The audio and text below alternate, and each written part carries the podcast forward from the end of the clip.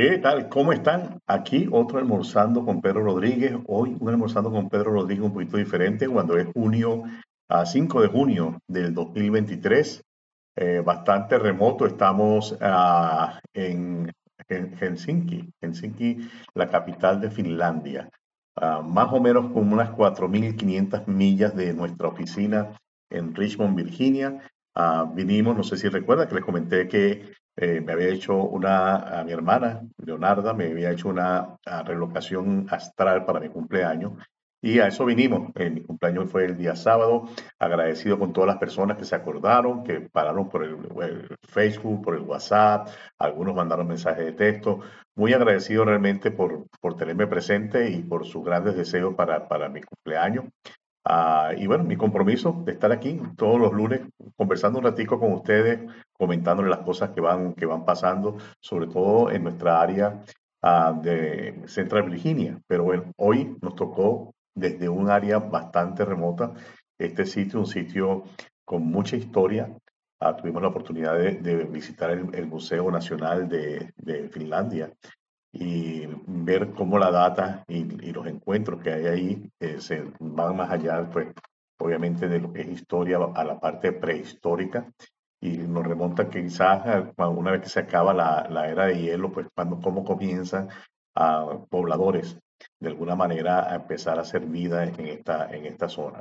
Uh, Finlandia es, un país bastante pequeño, hoy en día al lado de, de Rusia, que sabemos que tiene su conflicto con la guerra con Ucrania.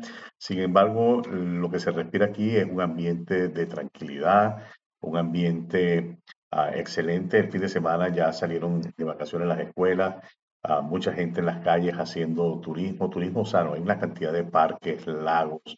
Eh, es un archipiélago, más de 1.200 eh, islas eh, componen toda esta, esta área y definitivamente es un sitio eh, espectacular. Gracias a Dios pues que tuve la oportunidad de, conocerlo y hacerlo para mi cumpleaños por pocos días, pero aquí realmente ah, conociendo, conociendo estas latitudes, eh, es estar en Europa, realmente estar aquí es como estar en, Europa. Lo que sí pienso, comparado con Copenhague, que también tuvo un stop en el aeropuerto de Copenhague, eh, Finlandia aparentemente es como mucho más organizado, eh, no sé, un ambiente muy, muy relajado, digámoslo así. Excelente comida. Ah, y por supuesto, visitamos algunos, algunos restaurantes ah, latinos.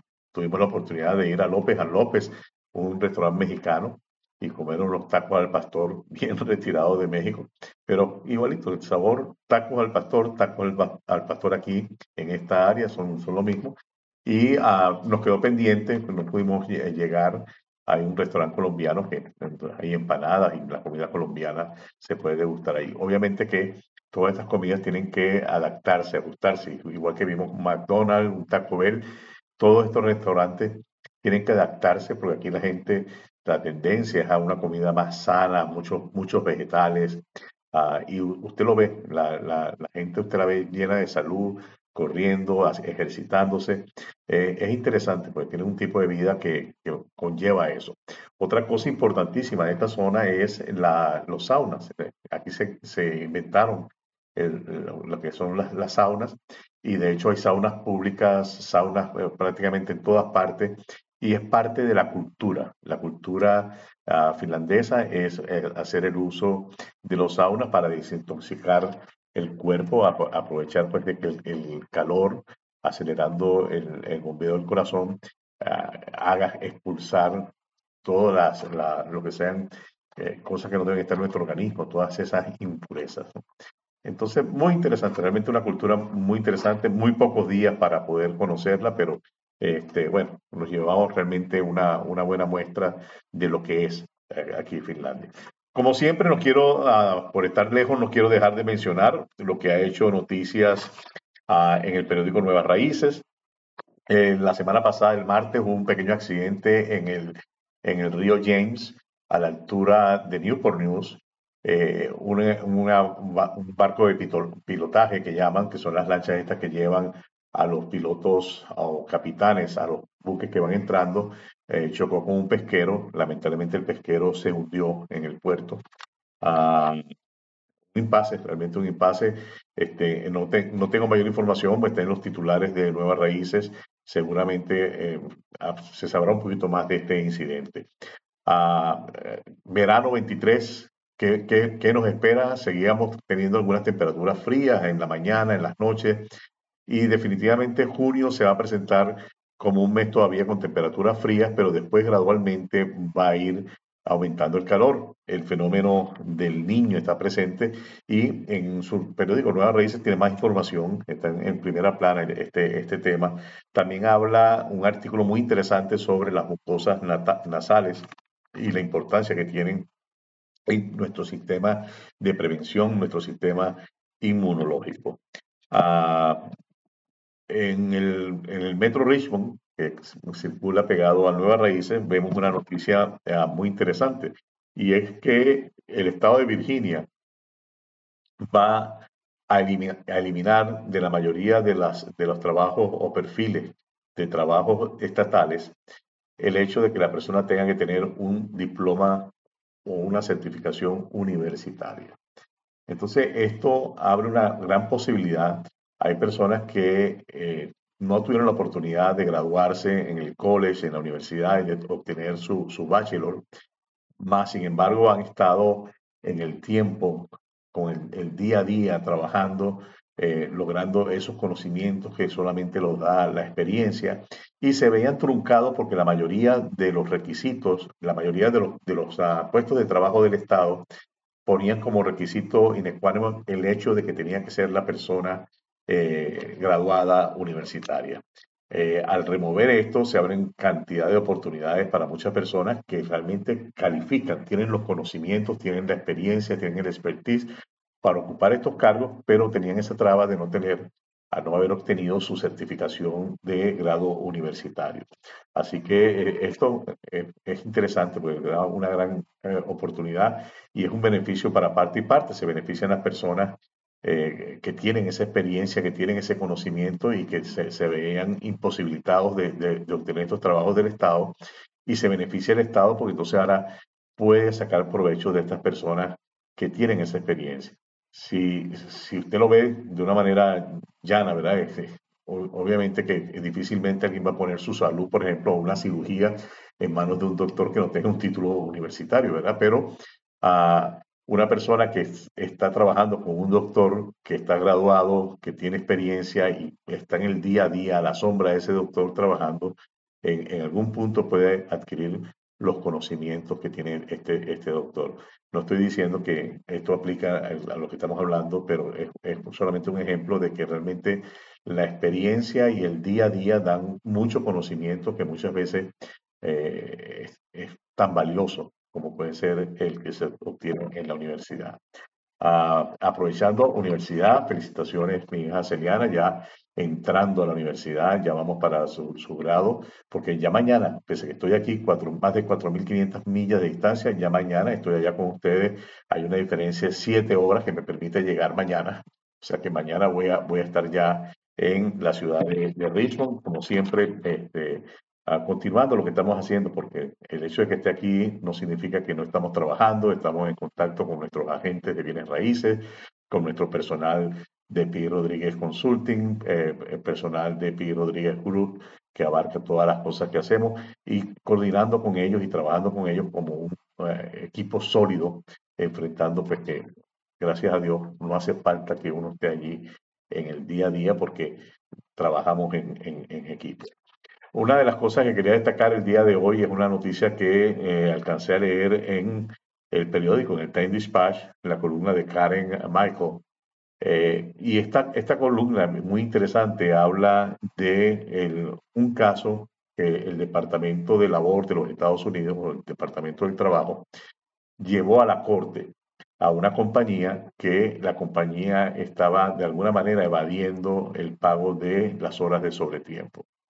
Eh, y estamos hablando de más de 22 mil millones de dólares eh, a que eh, van a beneficiar a 7.500 empleados que se les dejó de pagar esa cantidad de dinero. 7.500 empleados en el tiempo.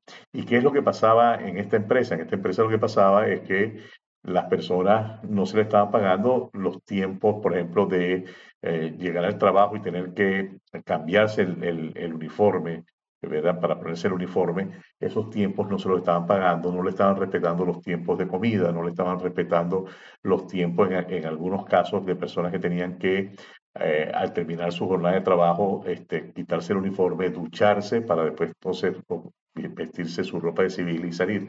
Entonces, para usted vea, son tiempos que muchas personas quizás asumen que no son eh, horas de trabajo, pero son relativas al, trabajo.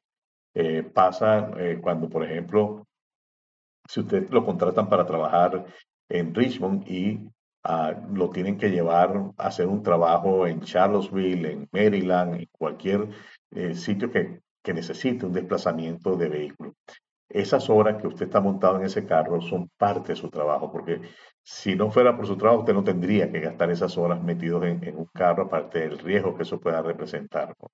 Entonces, ah, hay que hacer una revisión. Este es un llamado que yo le hago a nuestros eh, escuchas, que son eh, emprendedores, que son eh, comerciantes, que tienen sus pequeñas empresas, a revisar, a documentarse sobre la ley de trabajo, la ley de trabajo que aplica en el estado de Virginia, y asegurarse de que sus empleados estén teniendo el trato justo. Eh, es nuestra responsabilidad, no podemos decir, ah, yo no sabía.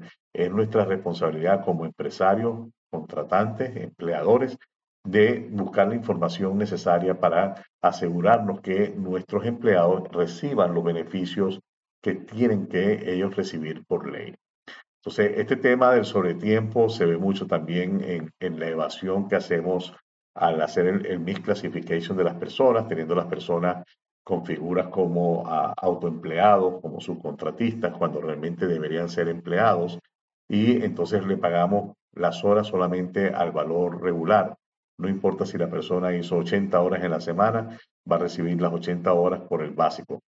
Eso es incorrecto. Después de 40 horas, la persona está supuesta a recibir el equivalente a hora y media por cada hora que exceda de 40 horas.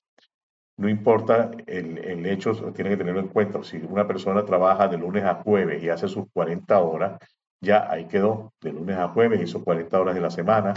Pero si esa persona ahora viene el viernes a trabajar y hace 10 horas más, esas 10 horas son 10 horas de sobretiempo y tienen que calcularse con el 1.5, que es el valor, o sea, un 50% más del valor normal de la hora. Es lo que es justo y me agrada mucho saber, la mayoría de los pequeños comerciantes eh, que generan empleos están haciendo muy buen dinero, están llegando a fines de año con buenos números, pero asegúrese que esos buenos números sean los números justos y no que sean números buenos a costilla de que le estemos quitando algo a nuestros empleados. Los empleados hay que tratarlos con respeto, con humildad y hay que pagarles lo que es justo. Entonces, este artículo y esto abre, esto, estas, estas noticias abren, abren una cantidad de, de situaciones, porque el hecho que la Corte haya sentenciado y son 22 millones de dólares que tienen que pagarle a esos 7.500 empleados, 22 millones de dólares distribuidos en esos 7.500 empleados, más, más la Corte ha impuesto una pena de daños por daños de otros 22 millones de dólares. Entonces, es, un monto elevado que esta empresa va a tener que responder, porque eh, se entiende que esas personas no solamente dejaron de recibir eh, su salario, sino que fueron dañados. Y fueron dañados ¿por qué? Porque con ese dinero que ellos dejaron de, percibir, ellos han podido resolver algunas cosas, ellos han podido evitar quizás endeudarse. O sea, eh, pare de contar, hay una cantidad de cosas. Sencillamente la Corte lo que hace es que eh, pone un, monto de liquidación de daños, para liquidación de daños, de los daños que se pueden haber causado por esa falta de pago. Entonces, es bien importante, vuelvo y repito, es nuestra responsabilidad como empresarios leer, estudiar, buscar la asesoría necesaria sobre la ley del trabajo y estar seguro de que nuestra empresa o, yo como empleador estoy cumpliendo con la ley del trabajo. Una de las cosas también que destacó en, este artículo la, la señora Karen ah, Michael es el hecho de que algunas personas o algunos empleadores llegan y designan a un empleado eh, bajo salario. Porque entonces bajo salario el pensar es que no hay que pagarle sobre tiempo. Pero resulta que no todo el mundo califica para hacer esa figura de estar bajo salario y no eh, cobrar sus horas de sobretiempo o sus horas extras que trabaja. Entonces, una vez más, la ley de trabajo está allí. Eh, hay una ley que es federal y cada estado tiene su propia ley, así que usted debe, tiene la obligación de buscar información, buscar asesoría para asegurarse de que usted, su empresa, esté cumpliendo con las cosas de, ley. Ah, en el mismo eh, tema, les, quiero mencionar sobre la parte de los impuestos.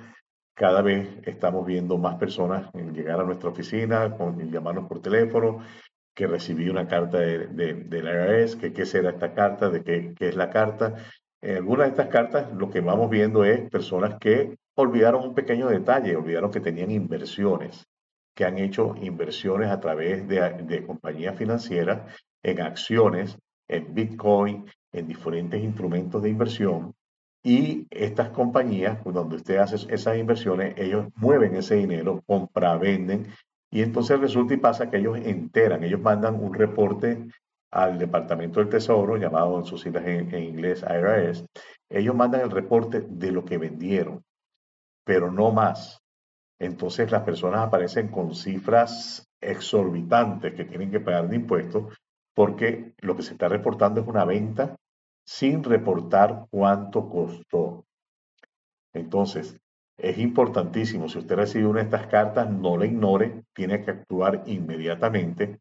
Usted necesita que eh, un preparador de impuestos le, le, haga un análisis de lo que está pasando, le reestructure, le reestructure los montos de esas acciones en los esquedules correspondientes y entonces enviar una carta a la red diciéndole, señores, este, yo no debo eso porque a mí eso que ustedes dicen que yo vendí me costó este dinero, este fue mi costo, este fue mi basic y basado en eso entonces la red tiene que hacer un ajuste y cobrar lo que es justo. Tenga mucho cuidado, no ignore estas cartas, estas cartas pueden llevar serias consecuencias si no se responden en los tiempos que están pautadas las cartas. El ARS asume que ese es el monto y cada vez se empeora. ¿Puede usted, usted hacer un amende cuando usted recibe una de estas cartas? No. Ya una vez que el IRS metió la lupa y tocó sus impuestos, en ese año que ellos están haciendo la revisión, no se puede hacer un amende. Ahora bien, una de las cosas que se puede hacer utilizando el formato de la amende, montar los números como son y entonces de ahí producir la forma para mandarle al IRS la información en el formato que ellos mejor entienden, que es el mismo formato que se utiliza para hacer los impuestos. Entonces, bien importante, si usted recibe una carta de esta, vuelvo y le repito, no la ignore. Las cartas del IRS tienen tiempos que son críticos en los cuales usted tiene que responder a estas cartas. Otras cartas que hemos visto eh, llegar es la carta de que, mire, usted dice que se ganó tanto, pero aquí este poco de 1099 que reportaron a nombre suyo. Esto es otra situación de mucho cuidado que hay que atender inmediatamente porque en algunos casos, en algunos casos hemos visto empresas, personas, dueños de empresas inescrupulosos que han emitido 1099 a nombres de personas que no trabajaron con ellos. O, peor aún, que han emitido una 1099 por el monto que le pagaron a la persona, al subcontratista, y la 1099 que envían al IRS tiene un monto completamente diferente. Como decirle, pues yo me dieron a mí una 1099 por 10 mil dólares, pero la que mandaron al IRS es por 50 mil.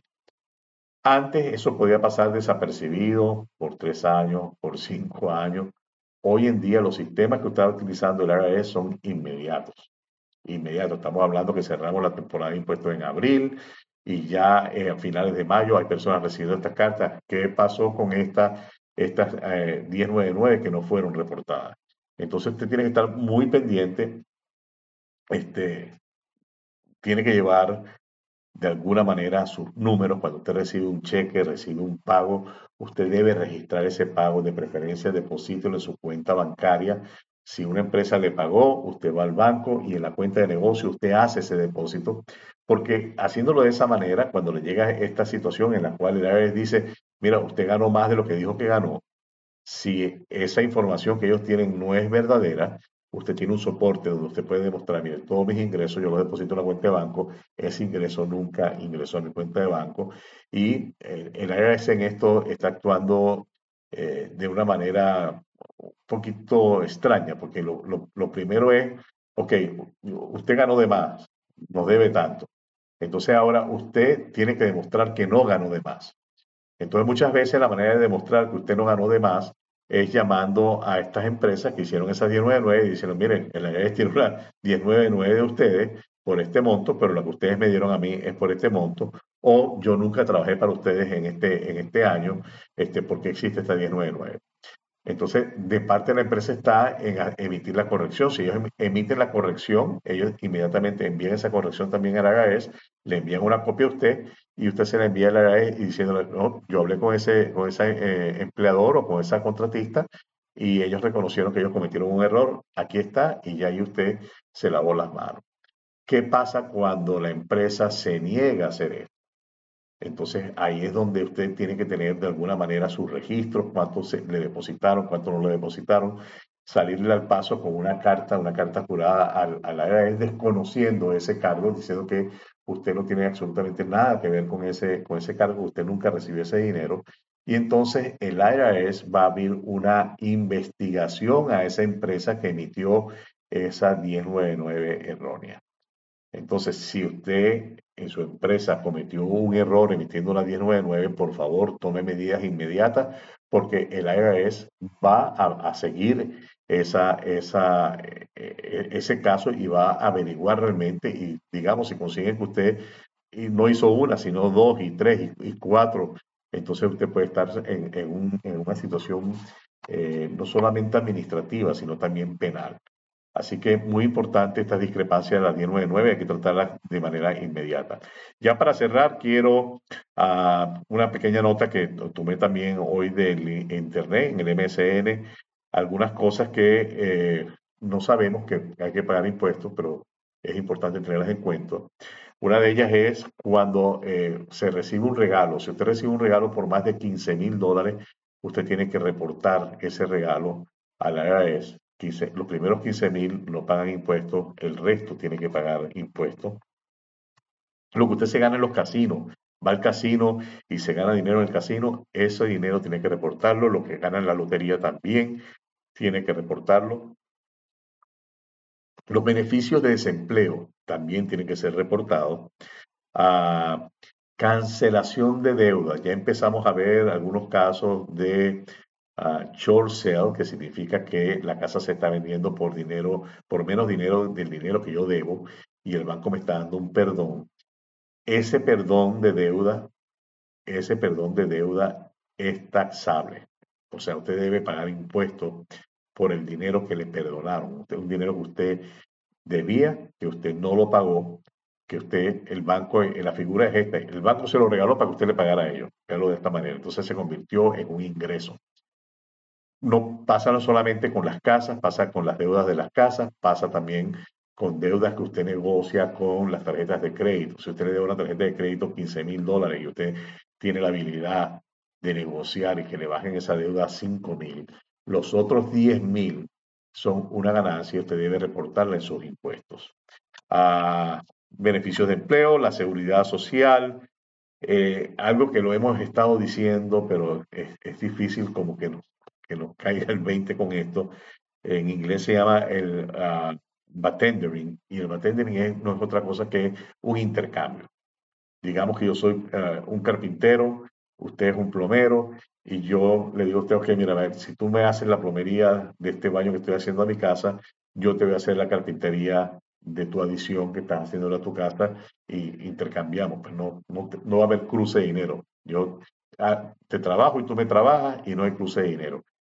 Ese tipo de situaciones hay que darle un valor y sobre ese valor hay que reportarlo como un ingreso. Entonces, obviamente, cero mata cero. Si el, ingreso, si yo soy un plomero y hice un trabajo de plomería y me pagaron una carpintería, lo más seguro es que eh, poniéndolo en papel, a lo mejor queda en cero, no si es mi casa ah, principal, si es mi casa de, residencia, porque no estoy supuesto a rebajar las mejoras que le hago, no, son deducibles, pero si es una casa de renta, si es una casa de inversión, sería una cuestión que sería deducible. No me queda más que despedirme hasta el próximo lunes cuando estaremos nuevamente con ustedes almorzando Pedro Rodríguez. Este, el próximo lunes, por seguro, desde nuestras oficinas en Richmond, ahí en PI Real Estate, PI Rodríguez Consulting. Uh, mil gracias al equipo de PI Rodríguez Group que ha permitido realmente que yo haya podido escaparme estos cinco días para tener mi cumpleaños en una zona geográfica astrológicamente hablando eh, diferente. Mil gracias y será hasta la próxima cuando estaremos nuevamente almorzando con Pedro Rodríguez. Gracias.